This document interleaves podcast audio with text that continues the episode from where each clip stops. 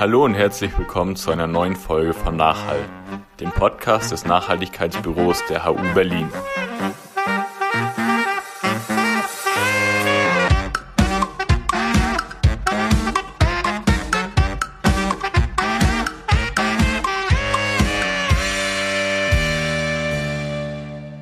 Ja, herzlich willkommen. Vielen Dank, dass ihr mich eingeladen habt. Ich freue mich, heute mit euch zusammen über ein paar Sachen nachzudenken.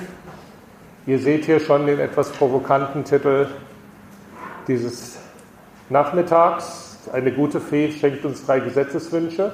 Als ich gefragt wurde, ob ich teilnehmen will, hatten wir darüber nachgedacht. Ich bin Biodiversitätswissenschaftler, Informatiker, ob ich was über Biodiversität erzähle und dann hatte ich schon einen Titel genannt und dann habe ich kurz dahinter an Maler geschrieben, weißt du Maler, das ist mir zu langweilig, wir machen was anderes. Und kurz zu mir, ich habe Scientists for Future mal initiiert. Ich habe das nicht gemacht. Ich habe das nicht alleine möglich gemacht. Das war eine super Gruppenarbeit, aber ich war sozusagen derjenige, der zu Anfang mal 30 E-Mails an bundesweit vertreute Freunde und Freundinnen geschickt hat und gefragt hat, findet ihr das auch eine gute Idee? Gibt es das schon irgendwo und macht ihr mit?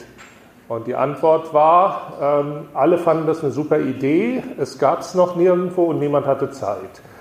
Und ein bisschen übertrieben, zwei hatten Zeit, aber dann habe ich noch eine Woche ein bisschen rumgefragt und habe ich gesagt, egal, das versuche ich jetzt. Und dann haben ganz viele Leute, hatten plötzlich Zeit, enorm viele Leute.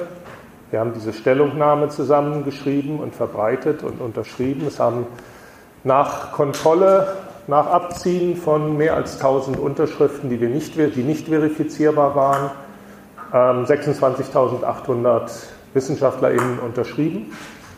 Und wir sagen, nur wenn wir rasch und konsequent handeln, können wir die Erderwärmung begrenzen, das Massenaussterben von Tier- und Pflanzenarten aufhalten, die natürlichen Lebensgrundlagen bewahren und eine lebenswerte Zukunft für derzeit lebende und kommende Generationen gewinnen.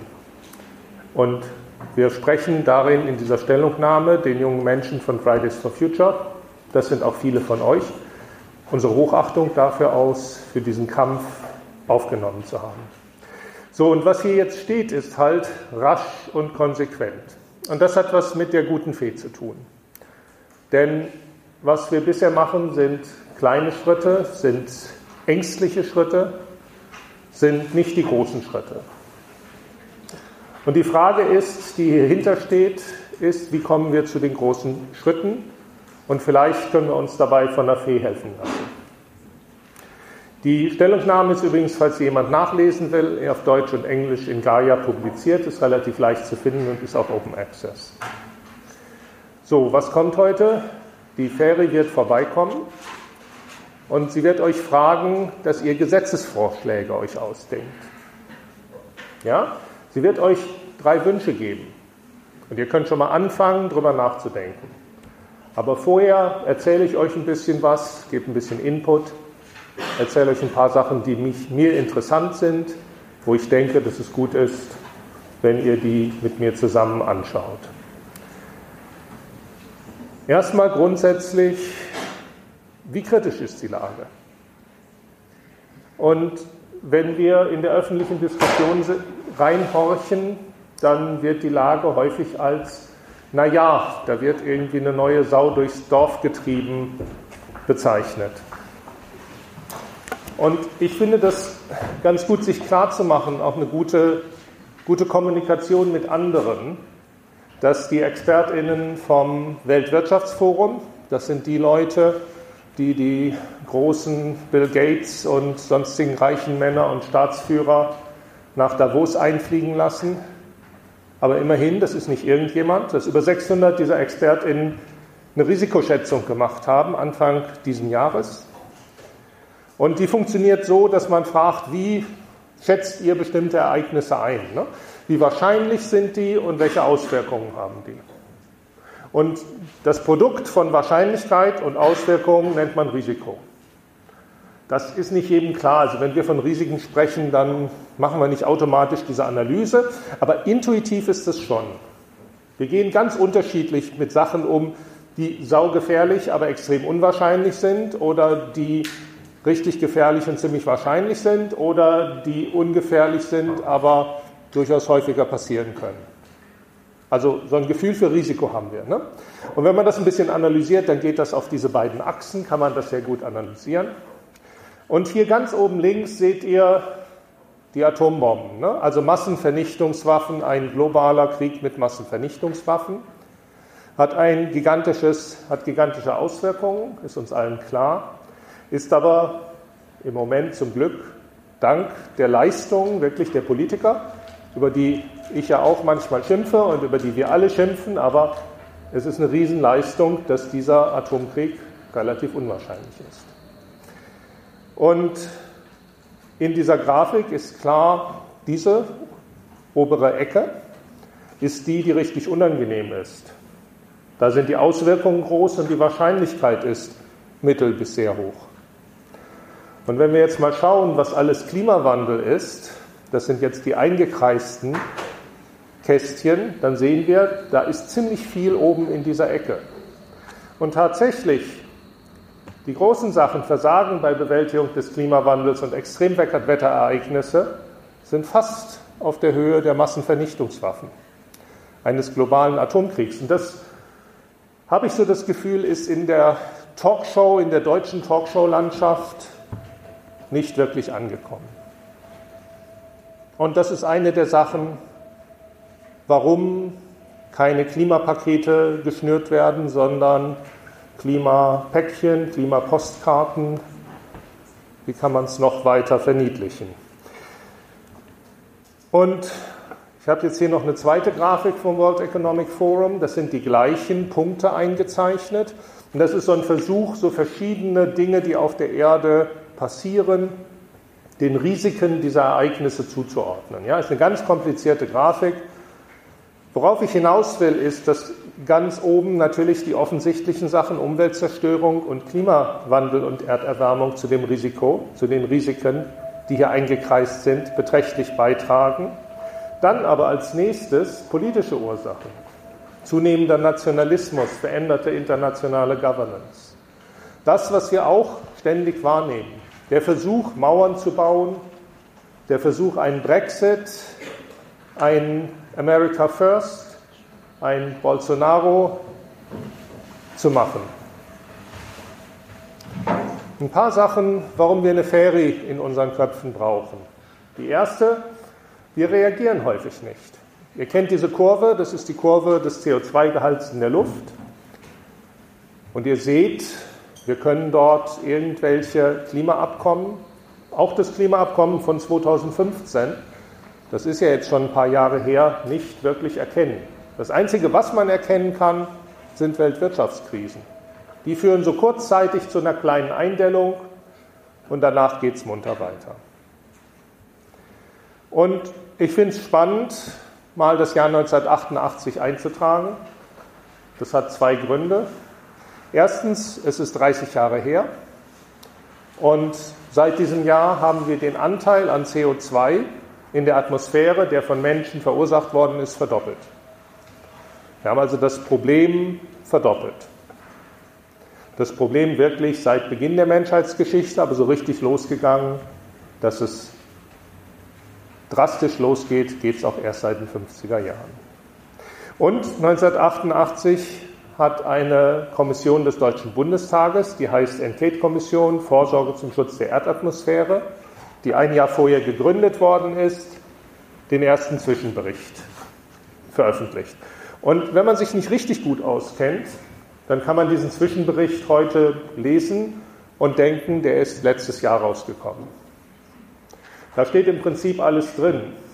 Da stehen auch Maßnahmenpakete drin. Da steht zum Beispiel drin, dass eine Lösung ohne eine Besteuerung des CO2-Ausstoßes nicht denkbar ist.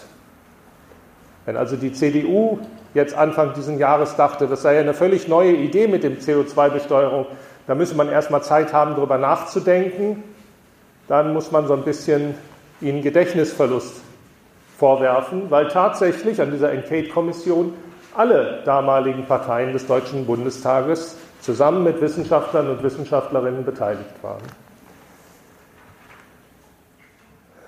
Noch ein paar Jahre früher, sechs Jahre früher, 1982, hat die Firma Exxon einen internen Forschungsbericht verteilt. Unten steht not distributed externally, also der sollte innerhalb von Exxon bleiben.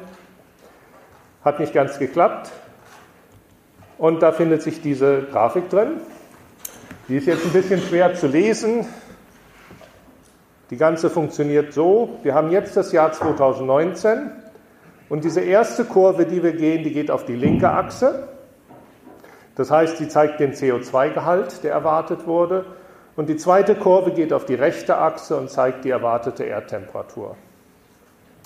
Wenn man sich das anschaut, so knapp unter 420 ppm, wir hatten im Peak bisher 417 ppm 2019, das ist sehr gut dran.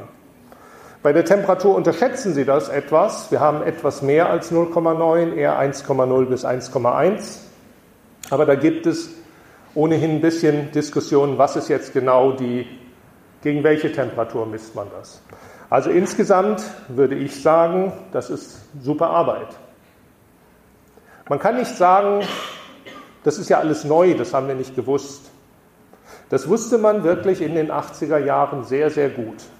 Wer sich dafür interessiert, kann von Nathaniel Rich einen Artikel lesen, der ist online verfügbar und den gibt es in Langform auch als Buch zu kaufen. Der heißt Losing Earth und beschäftigt sich historisch damit, was damals historisch an Versuchen, den Klimawandel zu stoppen, unternommen wurde und wie es dazu kam, dass um das Jahr 1990 irgendwann alle aufgehört haben, sich damit zu beschäftigen und gesagt haben, komm, gibt bessere Themen, das hat Zeit. Losing Earth, Nathaniel Rich, Nathaniel R-I-C-H, Rich wie reich. Aber das ist wirklich nur relevant, wenn man sich damit beschäftigt, was man versäumt hat. Das ist keine Pflichtlektüre, wenn man jetzt nach vorne schauen will. Also, es gibt diesen Spruch, Exxon knew, Exxon wusste es. Das stimmt, das verleugnen sie auch gar nicht so. Ähm, das Schlimmere ist eben, dass sie leugnen, eine Desinformationskampagne betrieben zu haben, was ich so sehe, aber worüber man durchaus natürlich diskutieren kann. Der zweite Grund, warum wir nicht so richtig vorankommen ohne die Ferry, ist, es hängt halt vieles zusammen. Ihr kennt vielleicht diese Grafiken aus der großen Beschleunigung, The Great Acceleration, das ist eine Publikation von Will Steffens. Transport, Düngerverbrauch, Süßwasserverbrauch, Meeresfischerei, Truppenwaldflächen, CO2. Das läuft alles parallel und es gibt noch größere Sammlungen davon. Man kann Dutzende solcher Graphen aufstellen, die alle ähnliche Struktur haben und die von ähnlichen verwandten Ursachen abhängen. Aber ich würde dafür warnen, einfach nur zu sagen, das liegt alles am Bevölkerungswachstum. Das stimmt nicht wobei das Bevölkerungswachstum, was wir hier sehen, einen wesentlichen Einfluss hat. Und ich hatte gesagt, ich bin Biologe, also persönlich gibt es diese umgekehrte Kurve, die Bestandsverluste von beobachteten Tierarten. Das hier sind jetzt nur Wirbeltierarten, also Fische, Amphibien, Meerestiere bis hin zu Säugetieren. Da sind keine Insekten, keine Pflanzen drin. Und das sind natürlich alles Tierpopulationen, die man aus irgendwelchen Gründen beobachtet also eher nicht die ähm, Repopulation in Deutschland, aber ich weiß nicht, vielleicht ist sie sogar bei. Es sind alle Populationen, für die man Daten hat. Und die Vorhersage bis 2020 ist das zwei Drittel, dass die Populationen auf ein Drittel geschrumpft sind. Das heißt nicht, dass wir zwei Drittel der Tierarten verloren haben. Das ist viel geringer, die Zahl der Tierarten, die wir bereits verloren haben. Aber es heißt, dass viele Populationen sehr klein geworden sind. Und das hat was damit zu tun, dass sie eine hohe Aussterbewahrscheinlichkeit dann haben. Hier ganz konkret in Deutschland 25 Jahre. Für ältere Menschen ist das eine Sache, da kann man dann zurückrechnen, was man damals gemacht hat vor 25 Jahren. Und seitdem ist halt, sind so allerweltsvögel wie Kiebitz oder Rebhuhn um 76 oder 84 Prozent eingebrochen, die Population. Die, wieder, es gibt sie natürlich, aber einfach viel, viel seltener. Oder haben wir gerade gesehen und vor wenigen Tagen ist nochmal eine neue Studie rausgekommen, das ist die alte Studie von den Daten von Manfred Sorge über die Biomasseverluste von Fluginsekten in Schutzgebieten gemessen um die 75 Prozent innerhalb von 25 Jahren verschwunden. Dann kommt jetzt sozusagen das Thema, warum wir besser eine Ferie uns anschaffen, die Kippelemente. Kippelemente sind so das, wo KlimawissenschaftlerInnen, die ich kenne, schlaflose Nächte bekommen. Das sind die Sachen, die sie, von denen sie wissen, dass sie die nicht gescheit modellieren können. Die quasi in den Modellen entweder nur grob drin sind oder gar nicht. Was ist ein Kippelement? Erstmal Beispiele. Die Warmwasserkorallen, die haben eine bestimmte Temperatur, eine bestimmte Meerestemperatur und oberhalb dieser Meerestemperatur mögen die nicht mehr. Da schmeißen sie ihre Symbionten raus, können nicht mehr leben, bleichen und hat diese bleichen Gerippe dann noch stehen. Die können wieder besiedelt werden durch frische Korallen, solange das örtlich geschieht. Im Great Barrier Reef vor der australischen Küste sind je nach Jahr unterschiedlich große Flächen praktisch abgestorben und werden zurzeit meist wieder besiedelt. Aber jetzt bereits, also bei 1,0 bis 1,1 Grad, haben wir große Bereiche, die je nach Sommertemperaturen absterben. Und bei 1,5 Grad, das kann in ungefähr 20 Jahren der Fall sein, werden die weg sein. Also die Schätzungen der WissenschaftlerInnen sind, dass dann 99 Prozent der Korallenriffe verloren gegangen sind. Oder das Abrennen vom Amazonas, finde ich ein schönes Beispiel. Das ist ein bisschen unschärfer, man weiß nicht so genau, wann das passiert. Irgendwann oberhalb von drei Grad rechnet man damit, kann aber auch früher passieren. Was dahinter steckt, ist, der Amazonas ist einfach ein gigantisches Waldgebiet, wissen wir alle. Da sind ungeheure Mengen Kohlenstoff auch wirklich gebunden drin. Und der Amazonas geht so weit ins Inland, wie normalerweise Wälder es nicht tun, weil das Meere, den Meeresregen, den über Meer gebildeten Regen, der ist längst abgeregnet, sozusagen in der inneren Hälfte des Amazonas. Und deshalb funktioniert der Amazonas nur so, dass die Küstenwälder aktiv so viel verdunsten, dass sie wieder den Regen für die nächste Ebene, für die nächste Linie bringen. Und die macht dann wieder den Regen für die nächsten. Es ist also ein Regenmachersystem, ein Regenmacherwald, dieser Regenwald. Und wenn ich den jetzt zerstöre oder auch, wenn ich es durch den Klimawandel trockener mache, dann funktioniert das irgendwann nicht mehr. Und dann kann es zu dem Punkt kommen, dass größte Teile vom Amazonas so trocken sind, dass sie wirklich flächendeckend abbrennen. Wir haben gehört, dieses Jahr gab es viele Brände im Amazonas. Die waren menschengemacht, aber daran sieht man, es brennt immer wieder. Es geht nicht darum, dass dieser Wald nie brennen würde, sondern es geht darum, wann sind die Bedingungen so, dass der Wald nicht in kleinen Flächen brennt, sondern einfach durchbrennt. Und das weiß man nicht. Und die große Frage ist eben, wenn wir uns so viel Zeit lassen, wie wir momentan nach den politischen Plänen uns de facto lassen, dann lösen wir diese Kippelemente aus. Also Wolfgang Lucht, einer unserer besten Mitarbeiter bei Scientists for Future und Mitglied im Sachverständigenrat, Co-Direktor vom PIC, sagt zu dem Klimapaket, dass das Klimapaket der Bundesregierung für ihn eine Erwartung von ungefähr drei bis fünf Grad Celsius hat. Diese Spanne von 3 bis 5 Grad Celsius kommt unter anderem daher, weil in diesem Gebiet Kippelemente ausgelöst werden und man sich nicht sicher sein kann, wie viele. Wenn wir viel Glück haben und die Kippelemente fallen nicht, dann bleibt es vielleicht bei 3 Grad. Wenn der Amazonas brennt, dann sind auf einen Schlag in der Atmosphäre nochmal ein Viertel mehr CO2 drin. Also ein Viertel mehr, als wir Menschen hineingebracht haben. Das heißt, ein Viertel der menschlichen Tätigkeit, den Klimawandel zu verstärken, geschieht ganz automatisch innerhalb von zwei, drei Jahren vielleicht, kommt dann nochmal obendrauf. So, jetzt nochmal kurz zur Vorstellung. Ich meine, die meisten von euch können wahrscheinlich sich das vorstellen, aber ich finde es ganz hilfreich, so ein paar Bilder zu haben im Kopf, was Kippelemente sind. Ne? Das hier ist ein Kippelement. Das ist ein Turm aus Klötzchen und den kann ich jetzt möglichst schnell schieben, bis ins Ziel schieben. Und ha, wenn ich zu schnell schiebe, dann wackelt er zu doll und dann kommt er nicht ins Ziel und ich habe nur einen Haufen Klötzchen. Und wenn ich vorsichtig bin und dann wackelt er ein bisschen, dann beruhigt er sich wieder. Ja, das Ding kippt irgendwann in sich zusammen und der Spaß bei so einem Spiel ist ja, dass man das gar nicht so genau weiß, wann das passiert. Oder wir reden ja eigentlich von Wärme nicht, beim Klimawandel. Wem ist schon mal die Milch übergekocht?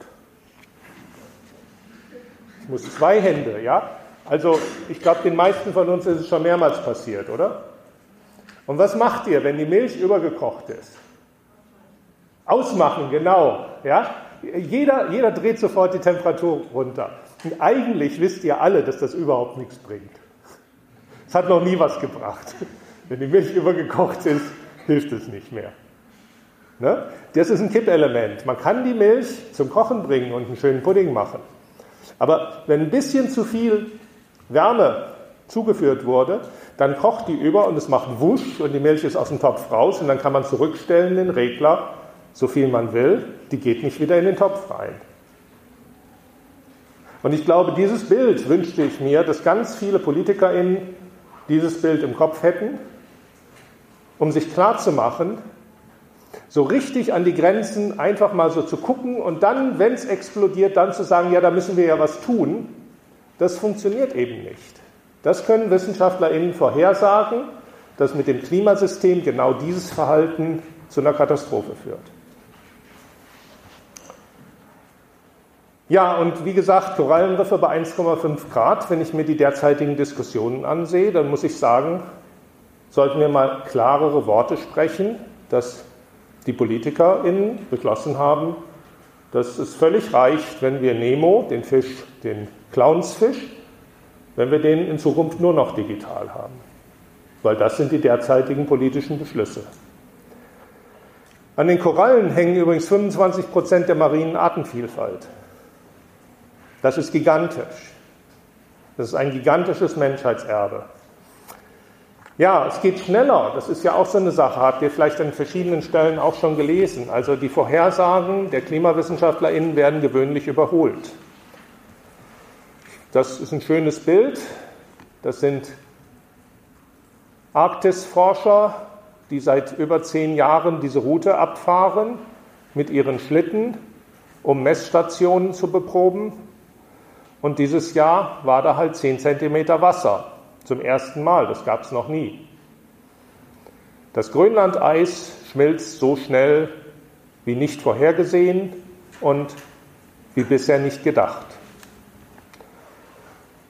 Und wenn das so weitergeht,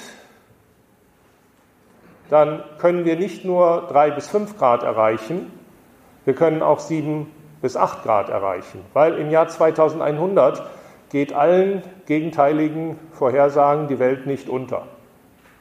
Ja? Wir sind keine Apokalyptiker, die davon ausgehen, dass im Jahr 2100 die Welt untergeht. Die geht weiter. Und wenn sie so weitergeht wie bisher, dann steigt die Temperatur und steigt und steigt, weil die Emissionen steigen und steigen und die Kipppunkte fallen und fallen. Ein weiterer Grund, persönlich meine Sorge, heute ist wieder der Report glaube heute oder gestern ist der Report vom Lancet Countdown erschienen. Das ist ein von Nick Watts geleitetes Team bei der englischen Medizinzeitschrift Lancet, die die Zusammenhänge zwischen Gesundheit und Klima beobachtet. Es gibt auch hier in Berlin eine sehr aktive Gruppe, klug, von den Ärzten Klimawandel und Gesundheit, die sich um die Beziehungen zwischen Klimawandel und Gesundheit kümmern. Und Eckhard von Hirschhausen, der auch bei uns Scientists for Future aktiv ist, benutzt dieses Bild ja sehr stark. Denkt an eure eigene Gesundheit. Ne? Es ist nicht nur was Abstraktes, denkt an eure eigene Gesundheit. Klimawandel gefährdet die Gesundheit. Und das ist auch richtig. Persönlich muss ich allerdings sagen, meine größeren Sorgen kommen nicht von der Gesundheitsgefahr durch Hitze, sondern von der Gesundheitsgefahr durch Gewehrkugeln. Ist eine Frage an euch, wie viele Klimaflüchtende werden in den nächsten 30 Jahren in Südmittelamerika, Afrika und im indischen Subkontinent erwartet? Das ist ein bisschen mehr als die Hälfte der Erde. Die andere Hälfte wurde nicht untersucht in diesem Weltbankreport von 2018. Und unter Klimaflüchtende sind erstmal nur Binnenflüchtende gemeint. Ne? Also wenn Hamburg unter Wasser steht, dann ziehen die Hamburger nicht nach Frankreich, sondern suchen sich einen Platz in Deutschland. Das ist völlig logisch. Aber irgendwann funktioniert das nicht mehr. Nur der Punkt, an dem das, da, das dann nicht mehr funktioniert, ist wissenschaftlich überhaupt nicht vorhersagbar. Also die Leute, die hier flüchten, sind nicht unbedingt Flüchtende, die über Grenzen gehen, aber sie könnten es sein. 30, 130, 330 Millionen, was schätzt ihr? Wer ist für 30? Wer ist für 130? Wer ist für 330? Ja, also die richtige Antwort ist eher 130. Ähm, das ist die Verteilung, das sind die untersuchten Gebiete und hier nochmal zum Beispiel die Gebiete, die nicht untersucht werden, insbesondere in China, ist die betroffene Bevölkerung, die unmittelbar an diesen Küsten liegt, die überflutet werden können, riesig groß. Und hier am Beispiel der Syrer, das war eine Million Syrer, die, hat die, Europäische, die haben die Europäische Union fast an den Rande ihrer Kooperationsfähigkeit gebracht. Wir haben in Deutschland die AfD groß gemacht. Das ist eine Million verglichen mit 130 Millionen. Ja? Das sind ganz andere Dimensionen, die erwarten. Und um klar zu sein, es gibt Klimaeinflüsse beim Syrien-Problem, aber die syrischen Flüchtlinge waren keine Bürgerkriegsflüchtende, waren Bürgerkriegsflüchtende und keine Klimaflüchtende. Aber der Klimawandel kann eben zu Nahrungsmangel, Trinkwassermangel und zur Zerstörung von Siedlungen führen. Dann kommt es zu Bürgerkriegen und dann haben wir unter Umständen auch noch wesentlich mehr als diese 130 Millionen Flüchtenden. Die 130 Millionen sind alleine die Menschen, die momentan dort leben, wo voraussichtlich man im Jahr 2050 nicht mehr leben kann. Ja, ein paar Sachen. Wissenschaft. Wir sind hier WissenschaftlerInnen.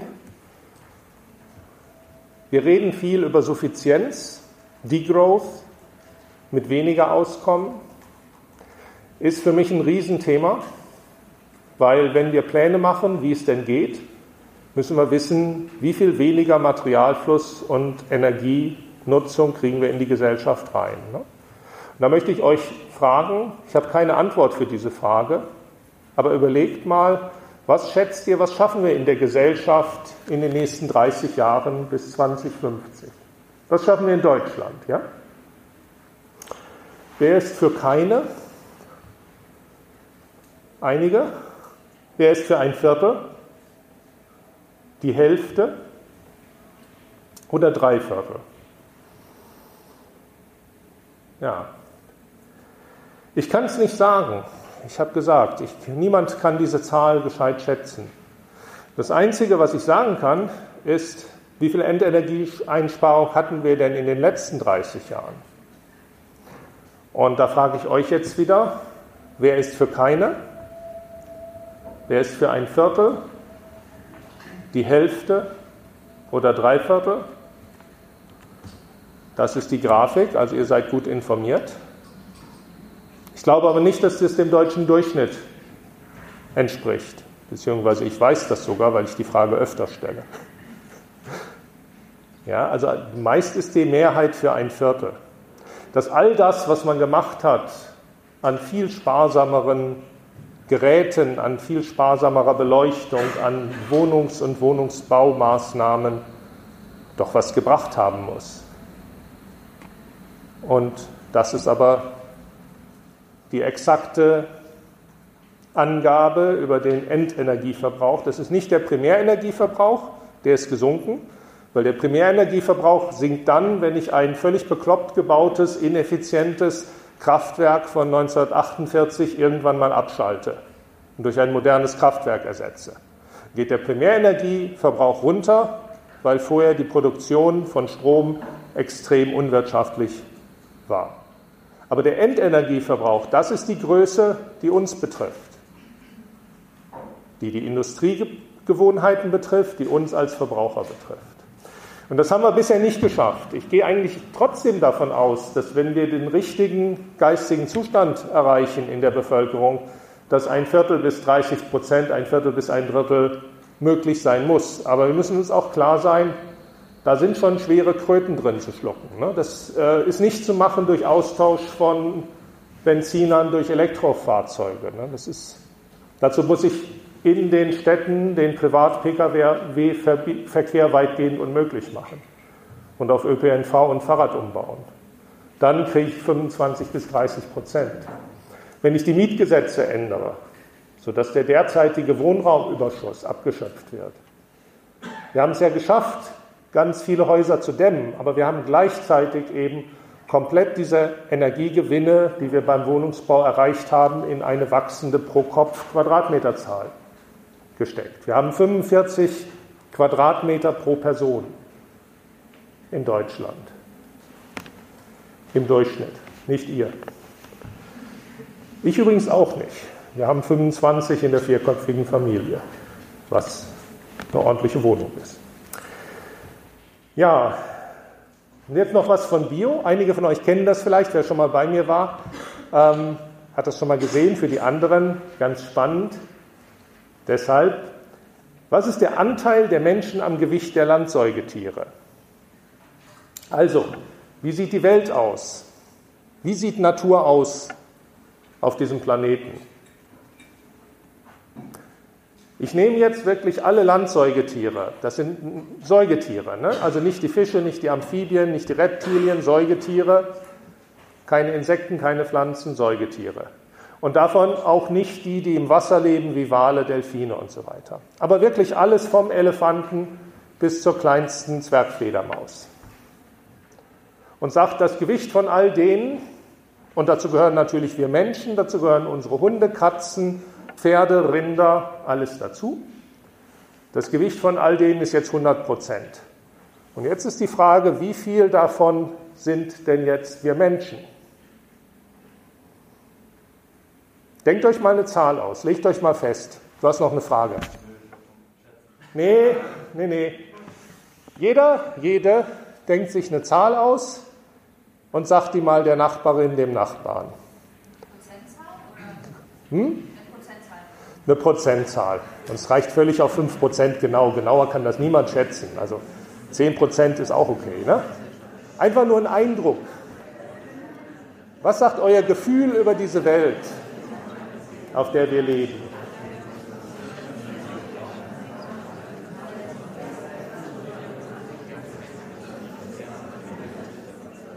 Okay, hat sich jeder festgelegt? Jeder festgelegt?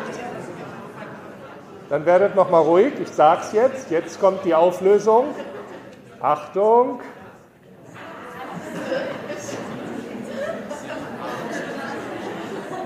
Das ist ganz schön viel, oder? Hat jemand höher geschätzt? Sehr gut. Ja, also ich meine, ich bin Biologe, ja. Ich habe die Menschen auf, ich weiß es gar nicht mehr, ob es 15 oder 20 Prozent war.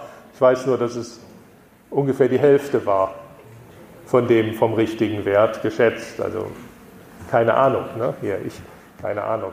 Ähm, ist doch interessant. Jetzt gehen wir noch einen Schritt weiter. Der Rest, die restlichen 64 Prozent kann man unterteilen in Hunde, Katzen, Pferde, Rinder und so weiter, also in die Haus- und Nutztiere und in die Wildtiere. Okay?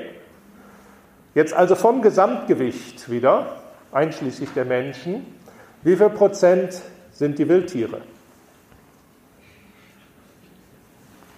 Legt euch fest. Lasst euer Bauchgefühl über diesen Planeten sprechen.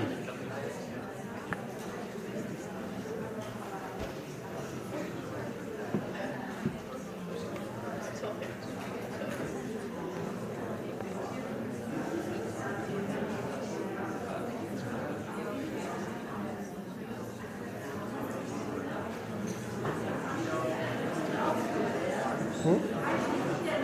Nein, ohne Menschen. Wild, Menschen sind keine Wildtiere. Sorry.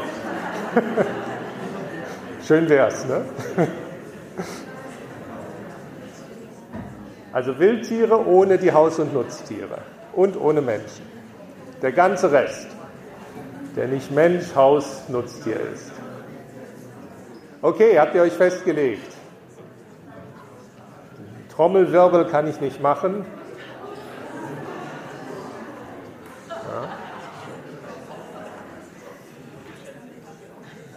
Also, ja, ich habe dann noch weiter daneben gelegen. Ähm, ich habe das auf 30 Prozent geschätzt. Und, ähm, ich glaube, viele von uns gucken zu viele David Attenborough-Filme oder Naturfilme im Fernsehen. Wir haben das Gefühl, so sieht die Welt aus, so sieht unser Planet aus. Aber unser Planet sieht so nicht aus. Das ist von XKCD genau dieses Diagramm.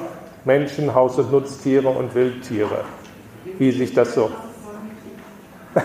XKCD, das ist ein Comiczeichner, der bei Nerds sehr beliebt ist. XKCD. Falls ihr mal irgendwie acht Stunden zu viel habt, fangt an, ihn zu googeln und seine Comics durchzusehen. Ähm, ja, Donald Trump sagte 2015, we'll be fine with the environment, we can leave a little bit, but you can't destroy businesses. Und das Problem dahinter ist, dass der glaubt, dass ganz, ganz viel Natur da ist. Nicht? Während ich sage, diese Mission ist schon lange vollbracht, Mission accomplished. Und deshalb brauchen wir eine Ferry. Hier nochmal, wir sind ja hier an der Uni, die Gesamtsicht, also völlig klar, Ganz rechts, die Säugetiere sind nur ein Teil der Tiere und die Tiere sind nur ein Teil der gesamten Biomasse. Trotzdem, die Tiere, die Säugetiere sind die Tiere, denen wir die größte Nutzungskonkurrenz machen, weil wir selbst ein Säugetier sind und weil die meisten unserer Nutztiere Säugetiere sind. Deshalb ist das so relevant als unser Verhältnis zum Planeten. Ja, die Ferie möchte was mit Maßnahmen machen und ich möchte diese Maßnahmen kurz mal mit ein paar Bildern in Kontext setzen. Ich sehe die Welt im Moment so, wir haben ganz große Herausforderungen. Wir bräuchten eigentlich ganzheitliche Visionen. Wie soll die Welt in 20, 30 Jahren aussehen? Und dann müssten wir den Visionen angemessen und dem Wissen, wir haben 20 bis 30 Jahre Zeit, entsprechende Maßnahmen folgen lassen. Wer denkt, dass das eine adäquate Beschreibung unserer derzeitigen intellektuellen wie politischen Diskussion ist? Nee, ne? Ich sehe das ein bisschen so. Eigentlich sind die Herausforderungen riesig, die Visionen sind mickrig und die Maßnahmen noch viel schlimmer. Und da das ein deprimierendes Bild ist, reden wir darüber natürlich nicht, ist ja logisch. Es würde ja in die Depression führen, also wird das jetzt korrigiert. Wir korrigieren das so. Von den Herausforderungen reden wir über ganz viele nicht. Wenn man das tut, wird einem vorgeworfen, man sei Apokalyptiker, Cassandra, Schwarzmaler, Panikmacher. Ihr könnt das wahrscheinlich ergänzen, oder? Die Visionen wird Helmut Schmidt gerne fehlzitiert. Wer Visionen hat, sollte zum Arzt gehen. Ähm, wem das vorgeworfen wird mal, der sollte das Zitat mal nachschauen, weil das ist nämlich tatsächlich fehlzitiert. Ich meine, Helmut Schmidt ist eine extrem blöde Frage äh, gestellt worden und er hat völlig adäquat auch mit, diesem, mit dieser flapsigen Bemerkung darauf geantwortet. Helmut Schmidt war keineswegs der Ansicht, dass man keine Visionen, keine Vorstellungen von einer besseren Welt haben dürfte. Und bei den Maßnahmen finde ich so bemerkenswert, dass wir die Maßnahmen, die wenigen Maßnahmen, die tatsächlich was bewirken, dann so mit symbolischen Maßnahmen ständig auffüttern. Also irgendwie Plastiktüten an der Supermarktkasse oder ja, im Prinzip Großteil des Klimapakets sind symbolische Maßnahmen, sind Maßnahmen, die Aktivismus suggerieren, die Fortschritt suggerieren, die aber quantitativ nicht wirksam sind die eigentlich nur einen Symbolwert haben. So, da müssen wir raus. Wir müssen die Herausforderungen beim Namen nennen. Das ist, da fühle ich mich sehr mit Greta Thunberg verbunden, dass sie sagt, ich möchte, dass ihr wisst, dass euer Haus brennt. Wir brauchen die Visionen, wie es zu lösen ist. Das ist keine Aufgabe der SchülerInnen, das ist keine Aufgabe von Greta Thunberg, das ist aber eine Aufgabe von Erwachsenen und das ist eine Aufgabe, wo ihr als Studentin dran mitarbeiten könnt. Und dann müssen wir klar sehen, wie groß müssen, muss denn die Schrittweite der Maßnahmen sein. Warum ist dieses Klimapaket der Bundesregierung eigentlich nicht richtig? Und jetzt kommt so ein kleiner Einschub, das ist ein bisschen ungeschickt. Aber jetzt nochmal eine Frage an euch. Ich frage jede, jeden von euch jetzt gerade nochmal, was hast du heute für die Nachhaltigkeitswende getan? Überlegt mal bitte ganz kurz. Für die Nachhaltigkeitswende, gegen den Klimawandel, was habt ihr heute oder gestern, muss jetzt nicht heute sein, meinetwegen in den letzten Tagen, das reicht völlig. So, und jetzt ist die Frage, woran habt ihr gedacht? Habt ihr an so etwas gedacht? Habt ihr an euch selbst gearbeitet? Habt ihr euren Konsum verändert? Seid ihr mehr Fahrrad gefahren? Wer hat an so etwas gedacht? Wer hat daran gedacht, dass ihr Gemeinschaft gebildet habt, dass ihr Gespräche geführt habt mit Menschen, die nicht so überzeugt, die nicht vom Gleichen überzeugt waren wie ihr? Dass ihr Bewusstsein bei anderen Menschen verändert habt? Wer hat daran gedacht? Wer hat sowas gemacht? Finde ich toll. Für mich ist das übrigens die schwerste Kategorie. Wirklich mit Nachbarn, mit Verwandten zu reden. Ich glaube, das ist ungeheuer wichtig. Und wer hat daran gedacht, dass er oder sie die Politik beeinflusst hat, um das System zu verändern? Auch ein paar, finde ich richtig gut. So, und jetzt kommt die Ferie nochmal und hilft euch beim dritten Punkt. Weil die Ferie, ich verkleide mich jetzt kurz, bin jetzt die Feri und ich sage, ich bin eine gute Fee und ich weiß, dass mit Klimawandel, Nachhaltigkeit, das muss jetzt viel schneller gehen. Und dabei kann ich euch helfen. Ich helfe euch, indem ihr drei Wünsche frei habt. Jede von euch, jeder von euch hat drei Wünsche frei. Und ich als Fee kann dafür sorgen, dass diese Wünsche als Gesetzestexte am 1. Dezember im Landtag, Deutschen Bundestag, Europaparlament, das könnt ihr benennen, verabschiedet werden. Also nichts von irgendwie die CDU und SPD wollen aber nicht oder so, sondern ihr bestimmt die Gesetze. Ihr könnt sagen, was gemacht werden soll. Und das kann natürlich schiefgehen. Ich meine, ihr kennt das aus den Märchen. Ja? In den Märchen gibt es ja häufiger so eine Situation so mit drei Wünschen und die Beschenkten verschwenden dann die Wünsche und wünschen sich irgendwas wie, dass die Mehrwertsteuer auf Fleisch von 7 auf 19 Prozent erhöht wird. Ja? Habt ihr das Märchen schon gelesen? ähm, ja, das wirkt nicht. Ne? Das wirkt nicht so richtig. Das ist irgendwie, kann man wünschen, aber die Wirkung ist sehr, sehr, sehr gering. Ein anderes Beispiel. Ab dem 1.12. ist der Klimawandel gestoppt. Wenn das der Deutsche Bundestag beschließt, passiert genau nichts. Ja, das ist keine Methode, was ein Parlament, das kann die Ferry wirks, aber das funktioniert nicht. Die Ferry macht das. Das wird dann verabschiedet, aber ja. bisschen unangenehmer. Ab dem 1.12. ist der Kapitalismus abgeschafft. Es gibt gute Gründe, über Kapitalismus Systemveränderung nachzudenken. Aber wenn der Bundestag dieses Gesetz verabschiedet, passiert nichts. Weil, wie interpretiere ich das? Das ist zu unkonkret. Das ist nicht umsetzbar. Da wird quasi ein Wort verboten, aber der Rest besteht weiter. Also, die Ferie macht es euch nicht leicht, ihr merkt das. Ne? Ähm, also, wenn ihr über Systemwandel nachdenkt, denkt zumindest ein Stück konkreter.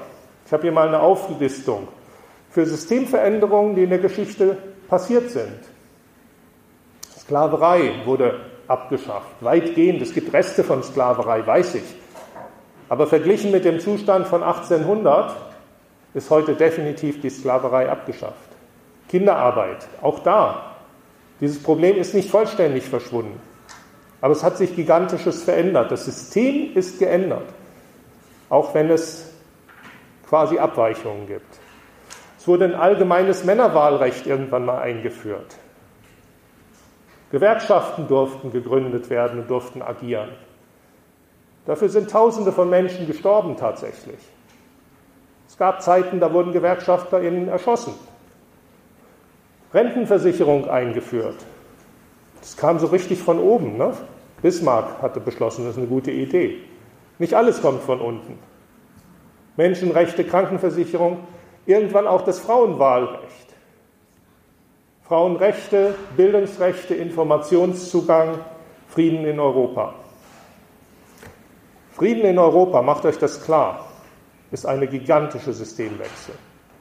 Ich glaube, unsere Großmütter, unsere Urgroßmütter hätten sich das nicht vorstellen können, dass es jemals so lange Frieden in Europa geben kann, wenn man die Geschichte von Europa macht. Das ist eine riesige Leistung, die die Politik geschafft hat. Okay, also nur so ein bisschen konkreter. Wenn ihr irgendwas beeinflussen wollt, nicht jetzt unbedingt die Sachen, aber so in dieser Granularität. Ne? Ich habe noch ein Beispiel. Ähm, wenn ihr beschließt, dass das Gesetz lautet, alle staatlichen Einrichtungen schützen die natürlichen Lebensgrundlagen auch in Verantwortung für die kommenden Generationen. Was passiert dann?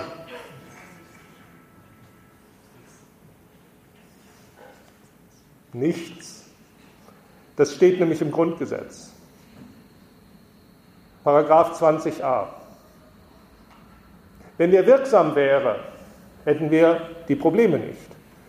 Es ist eine Staatszielbestimmung, so wie dieser Satz.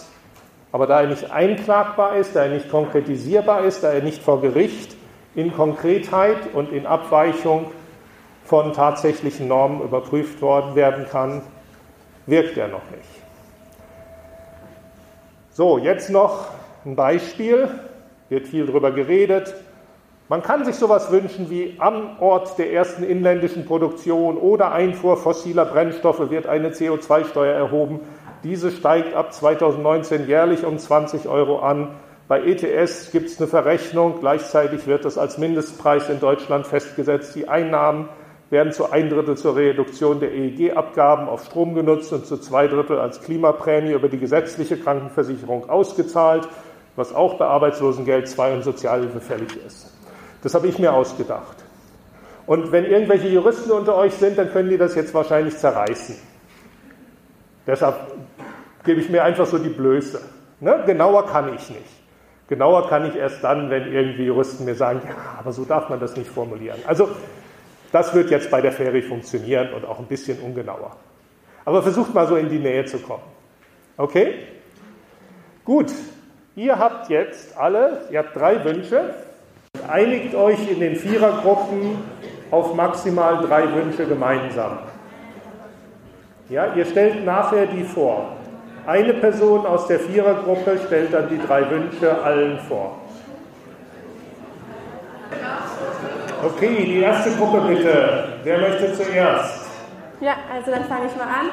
Also unsere erste, unsere erste Idee war, dass die Bundesregierung oder eben auch auf europäischer Ebene, je nachdem, ähm, massiv Geld und ähm, ähm, Initiative da reinsteckt. Das ist eine ganz umfassende Aufklärungsinitiative in einfacher Sprache, in verschiedenen Sprachrohren für die ganze Bevölkerung geben soll.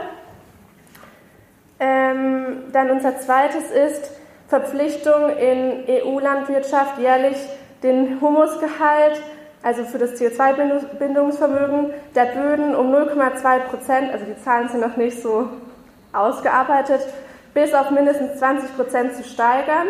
Gleichzeitig wird der Zukauf von Agrarprodukten, die unter gleichen Bedingungen produziert werden, ähm, gefördert oder ausschließlich ähm, erlaubt. Und unser drittes ist, öffentliche Verkehrsmittel werden kostenlos ähm, werden, also sollen kostenlos werden und massiv ausgebaut. Das Geld kommt aus Besteuerung von Autos und fossilen Brennstoffen. Äh, ja, wir, haben, wir wollen zuerst sagen, dass äh, gegen die große Beschleunigung nur die Bescheidenheit hilft und kein Gesetz. Aber wir haben doch bestimmte Gesetze verabschiedet, zum Beispiel äh, Plastikverbot in der Lebensmittelindustrie. Und es wäre schön, wenn jemand äh, Plastik wegwirft, dass er 5 Euro bezahlen muss. Und wenn, wenn jemand Plastikmüll einsammelt, dass er auch Geld dafür bekommt. Und als zweites Gesetz, autofreie Zonen in der Stadt einrichten, ausgenommen Krankenwegen, Polizei etc. Und wenn jemand unbedingt äh, verreisen muss, außerhalb der Stadt, kann, ähm, können Parkplätze am Rande de, der Stadt eingerichtet werden und ähm, öffentliche Verkehrsmittel ausgebaut. Ja, möchtet ihr etwas ergänzen? Also dem, Sie hatten noch einen Punkt, der war so ähnlich wie davor, also dass wir in der Bildung auch ansetzen und aufklären. Ja, genau. das ist gut, das ist gut, wenn ihr Duplikate nicht macht. Die nächste Gruppe bitte. Vielen, vielen Dank euch. Sehr schön. Ähm, ja, wir hatten als ersten Punkt, dass irgendwie Lobbyismus transparenter gemacht werden muss, also dass Politiker eine Pflicht haben, gesetzlich äh, eigenständig über Treffen äh, zu berichten mit Lobbyvereinigungen. Äh, bei Nichtanhaltung wird es dann eben eine Geldstrafe oder sogar eine Amtserhebung verhängt werden. Ähm, zweitens auf politischer Ebene die Förderung supranationaler beziehungsweise eben auf äh, europäischer Ebene Bündnisse für klimapolitische Entscheidungen. Einfach ein bisschen radikaler davor gehen. Wir wissen, dass es schwierig äh, ist, auch dass die EU überhaupt Gesetze erlassen kann. Aber das war so der zweite Punkt. Und ähm, eine stärkere Marktregulierung im Sinne von klimapolitische Ziele beziehungsweise die Förderung von nachhaltigen äh, Produkten, ja, genau. Aber keine Verbote, weil das ist schwierig. Okay, vielen Dank. Also, wir haben auch vorgeschlagen, flächendeckender Ausbau der ÖVPN plus kostenlos. Ähm, darüber hinaus hatten wir noch die Überlegung, dass man quasi ein Pro-Kopf-Guthaben von CO2, das eine Person verbrauchen kann, einführt, EU-weit ähm, also quasi pro Kopf pro Jahr. Ähm, ebenso sollten quasi alle Güter, die erwerben, also die man kaufen kann, ähm, ebenfalls mit diesem CO2-Preis ausgestattet werden, dass man quasi eine neue Art von Parallelwährung in Umweltverträglichkeit einführt und dann quasi auch Sanktionierungen einführt bei Überschreitungen. Dann könnte man das auch noch gleichzeitig an Unternehmenskontexte knüpfen, dass quasi nur individuelle Personen solche Rechte erhalten und sich solche Unternehmen quasi nach und nach diese Rechte dazu kaufen müssten. Das könnte man staffeln und nach und nach senken und dadurch automatisch auch quasi eine Pufferphase für wirtschaftliche Unternehmen schaffen, um sich anzupassen. Vielen Dank euch. Ähm, ja, äh, wir haben uns zuerst gedacht, der Klimanotstand muss ausgerufen werden und zwar ab sofort, damit alle zukünftigen politischen und wirtschaftlichen Entscheidungen vor allem auch ähm, unter dem Raster des Klimas und der Neutralität betrachtet werden müssen, sodass das Thema auch ins alltägliche Bewusstsein ähm, rückt. Dann ähm, politische Mitbestimmung soll nicht mehr nur durch die Wahl alle vier Jahre stattfinden, sondern ähm, durch Ini Bürgerinitiativen verschärft werden, also vor allem in regionalen Parlamenten müssen Bürger die Chance bekommen, neue Ideen und vor allem auch Gesetzesentwürfe zu formulieren, vor allem unter dem Aspekt der Nachhaltigkeit.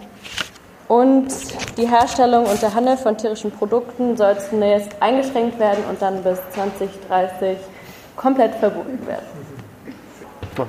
Okay, also unser erster Punkt wäre, eine Lokalwährung einzuführen, um eben regionalen ähm, Konsum zu fördern. Dann als zweites haben wir uns überlegt, ähm, wie kann man eben Machtstrukturen aufbrechen in der Politik und gleichzeitig die Maßnahmen im ökologischen und sozialen Bereich auch finanzieren. Da wäre unsere Idee, eine Vermögenssteuer einzuführen von 90 Prozent auf Vermögen ähm, über 10 Millionen Euro. 90 Prozent jedes Jahr? Äh, ja, Oder, oder bei, also auch bezogen auf die Erbschaftssteuer. Das ist was anderes. Ne? Genau, weil wir haben das eben als ein Problem identifiziert, ähm, dass eben von bestimmten Gruppen sehr viel ähm, Macht ausgeübt wird in der Politik und deshalb eben ja die richtigen Entscheidungen leider auch nicht getroffen werden. Und ähm, das wäre halt eine Option, um diese Macht ähm, zu beschränken und gleichzeitig eben dann die richtigen Maßnahmen zu finanzieren.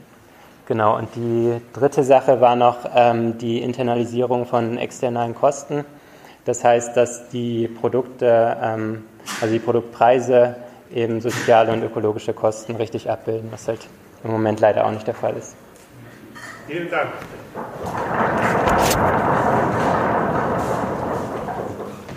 Also wir hatten auch einmal ähm, die Sache mit dem äh, Bus, Bahn und Fern- und Nahverkehr, dass der halt flächendeckender und kostengünstiger ähm, sein müsste, damit halt mehr Leute aufs Auto und auf Flüge verzichten, vor allem Inlandsflüge.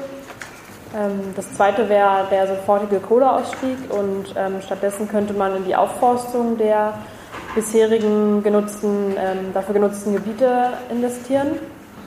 Und als drittes ähm, haben wir uns überlegt, dass man auf ähm, Luxus- oder Konsumgüter eine CO2-Steuer erheben könnte. Ähm, also auf die Güter, die halt in ihrer Herstellung viel CO2 ähm, ja, verbraucht oder halt ausgestoßen haben. Ähm, ähm, und das Geld könnte man dann auch wiederum in andere Sachen investieren. Zum Beispiel kam hier die Idee, dass das Geld zum Beispiel an die aktuelle Debatte vom bedingungslosen Grundeinkommen geht. Okay, vielen, vielen Dank.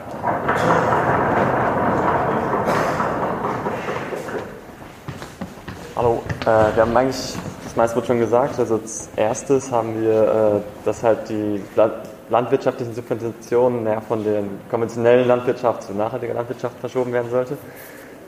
Selbsterklärend. Dann, dass äh, die, äh, der öffentliche Verkehrs, also ÖPNVs verstaatlicht werden sollen und gesetzlich, der Ausbau gesetzlich geregelt wird und ja, halt, dass halt Steuern genutzt werden, um diesen Bereich auszubauen und sonst was. Und die Fahrtkosten, äh, also die Fahrtkosten sind in der Steuer einbegriffen. Und äh, als drittes noch etwas Spezielles. Äh, es gibt anscheinend so einen Stoff namens Mika, der in, unter ziemlich beschissenen Bedingungen von Kindern abgeba äh, abgebaut wird und äh, äh, dass man sozusagen die ganzen, also da wird für Kosmetikprodukte genutzt und dass man diese ganzen Produkte versteuert und mit diesen Steuern dann irgendwelche guten Dinge macht, zum Beispiel, ja, sie versuchen die Bedingungen, unter denen es abgebaut wird, zu verbessern oder halt äh, das in Umweltschutz zu investieren. Ist jetzt ein spezielles Beispiel, aber das kann man ja auf relativ viele Dinge anwenden, die. Wie heißt der Stoff? Mika. Mika.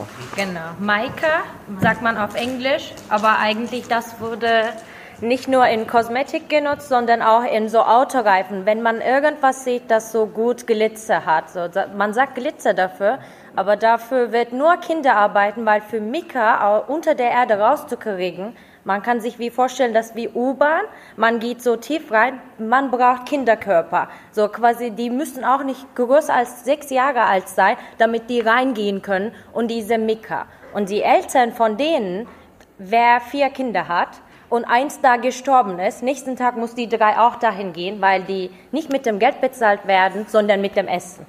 So, du musst deine Kinder schicken, um Abendessen zu haben.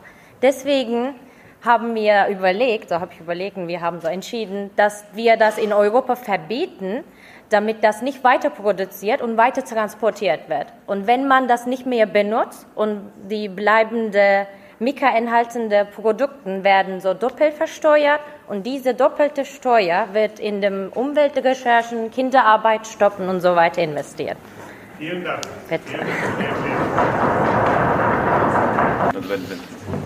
Okay, also eine von zwei Ideen, die wir euch vorstellen, ist eine mehrstufige Bürgerinnenversammlung. Die Idee ist, dass alle 27 Mitgliedstaaten eine Bürgerinnenversammlung durchführen und die Mitglieder dieser Bürgerinnenversammlung, eine sehr heterogene Gruppe, die entgeltlich entlohnt wird und so weiter, ähm, die beschließt, welches Klimaziel sie erreichen wollen, gemessen an dem Konflikt Machbarkeit und Hinnehmbarkeit von genau den Auswirkungen. Und dann überlegen sie sich, auf welchen Ebenen national sie bereit wären, was zu tun, um genau dieses selbstgesteckte Ziel zu erreichen. Und diese 27 verschiedenen Maßnahmenpakete werden auf EU-Ebene mit einer weiteren Bürgerinnenversammlung verhandelt. Und dann nochmal rückgebunden in den Mitgliedstaaten und am Ende gesetzlich ratifiziert, sozusagen gesetzlich bindend äh, festgemacht und umgesetzt. Und damit haben wir eine relativ hohe Akzeptanz vielleicht und die Möglichkeit, nationale mh, Besonderheiten zu berücksichtigen. Ja. Äh, eine unserer Ideen war auch, ähm, Klimaschutz als Projekt der Friedenssicherung zu sehen, eben mit der Gewehrkugel eher als dem Hitzeschlag. Und zwar äh, haben wir uns das so vorgestellt, dass die äh, NATO, deren Mitgliedstaaten sich ja verpflichten, 2% des nationalen BPs in Aufrüstung oder Militär zu investieren, dass es umgewandelt wird in Klimaschutz und also quasi diese 2% nicht, in, nicht mehr in Militär, sondern eben in Klimaschutz investiert werden müssen. Ähm, und Genau, und diese Klimaschutzmaßnahmen eben auch äh, natürlich innerhalb dieses Gesetzes genau spezifiziert sein müssen, äh, wie das dann genau aussieht.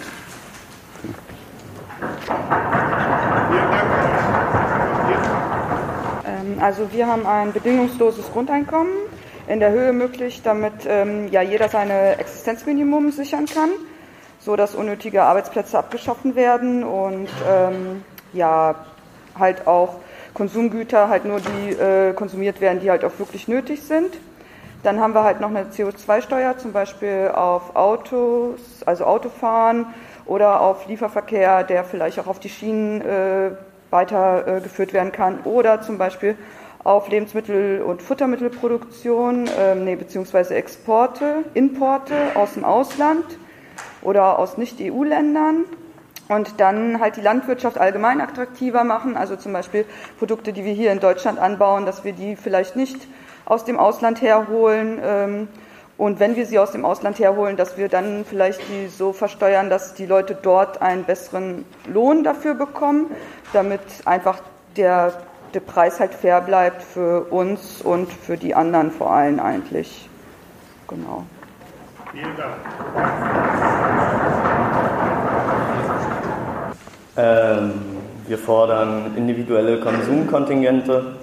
Das heißt, dass klimaschädliche, klimaschädlicher Konsum ein- und beschränkt werden soll.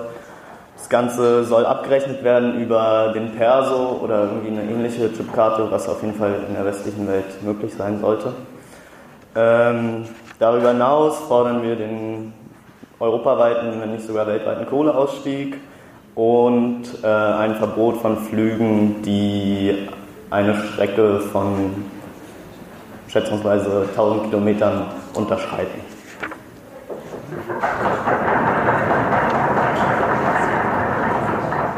Danke euch, die Zeit ist um. Vielen Dank, dass ihr mitgemacht habt.